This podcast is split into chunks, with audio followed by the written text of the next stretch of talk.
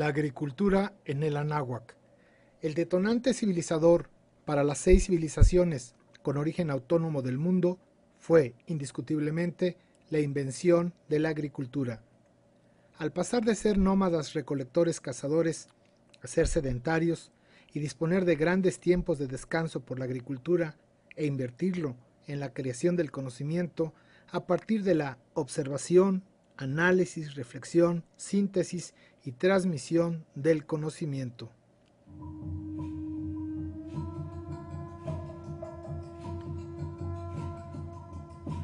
La experta afirma, la invención de la agricultura fue en realidad un proceso muy prolongado que tuvo lugar en el área en el curso de varios milenios a partir de hace 8.000 a 10.000 años, según indican los fechamientos más recientes logrados con las nuevas tecnologías.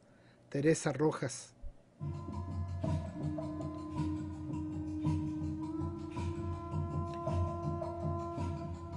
El periodo preclásico representó un milenario esfuerzo de nuestros viejos abuelos, no sólo para humanizarse, sino para humanizar el mundo que les rodeaba, porque los seres humanos, para los antiguos mexicanos, son el principio y fin de la creación y los encargados de su preservación y su desarrollo hacia lo perfecto.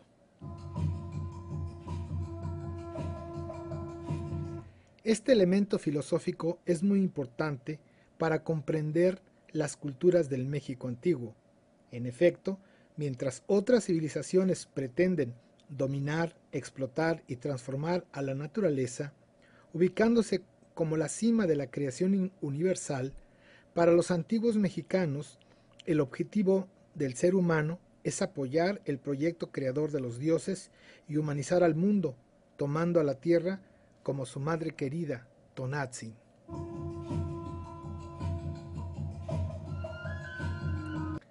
El experto afirma, el hombre es la medida de todas las cosas, decía el griego, otorgando al ser humano una suerte de dominio sobre el mundo. Mata y come, dice Dios al hombre en el Nuevo Testamento. Así, las dos vertientes de la cultura occidental, la helénica y la judeocristiana, atribuyen al hombre, para subsistir, el dominio de las cosas y la autoridad para destruirlas. Moralmente y muy por encima de tal concepción, el antiguo indígena mesoamericano, como se desprende de sus imágenes y de sus textos, proclama la suya. El hombre es el principio de la creación del mundo y el encargado de su alrededor. Así es como se atribuye la cultura que hoy somos, hasta hoy exclusivos herederos.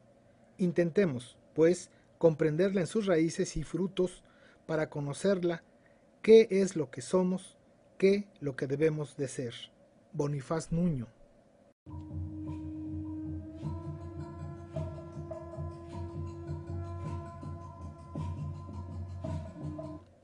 Si bien se supone que los viejos abuelos iniciaron la agricultura y la invención del maíz en el sexto milenio antes de Cristo, lo cierto es que aparecerán las primeras formas culturales que los especialistas han llamado olmecas aproximadamente 1500 años antes de Cristo entre los estados de Tabasco y Veracruz, pero que, indiscutiblemente, se dieron en todas las culturas, pero en una fase que llamaremos olmecoide o de influencia olmeca, pequeñas aldeas donde se empieza a expresar todo este vasto e inconmensurable conocimiento del universo, la naturaleza, la vida, la muerte y el ser humano frente a lo divino y lo sagrado.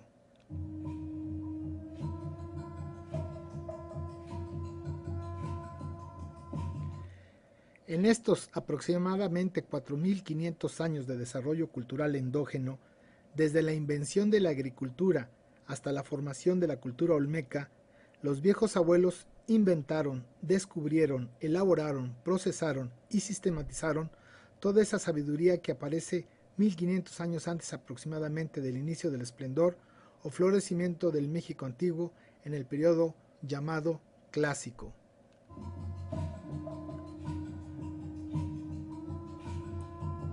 Los investigadores extranjeros han pretendido desaparecer de nuestra historia antigua este, estos valiosos 4.500 años, restando la importancia.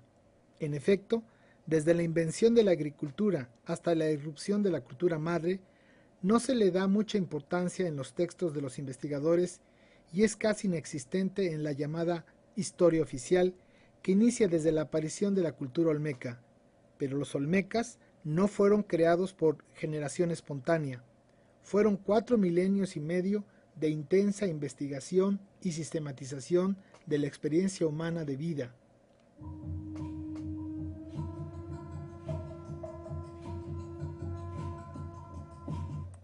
El experto afirma, de hecho, la conclusión a que nos vimos obligados a llegar fue que en la época prehispánica los sistemas de cultivo habían alcanzado niveles de eficiencia y de productividad comparables, si no superiores, a las formas contemporáneas más avanzadas.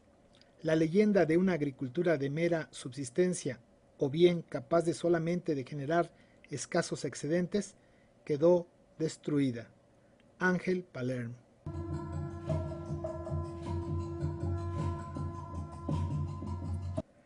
El gran legado de sabiduría en la producción de alimentos en gran parte se ha perdido en los últimos 50 años por las cerradas y absurdas políticas económicas de los criollos neocoloniales. Pero esta sabiduría no se ha perdido y será una de las riquezas culturales con las que se enfrentarán los desafíos venideros.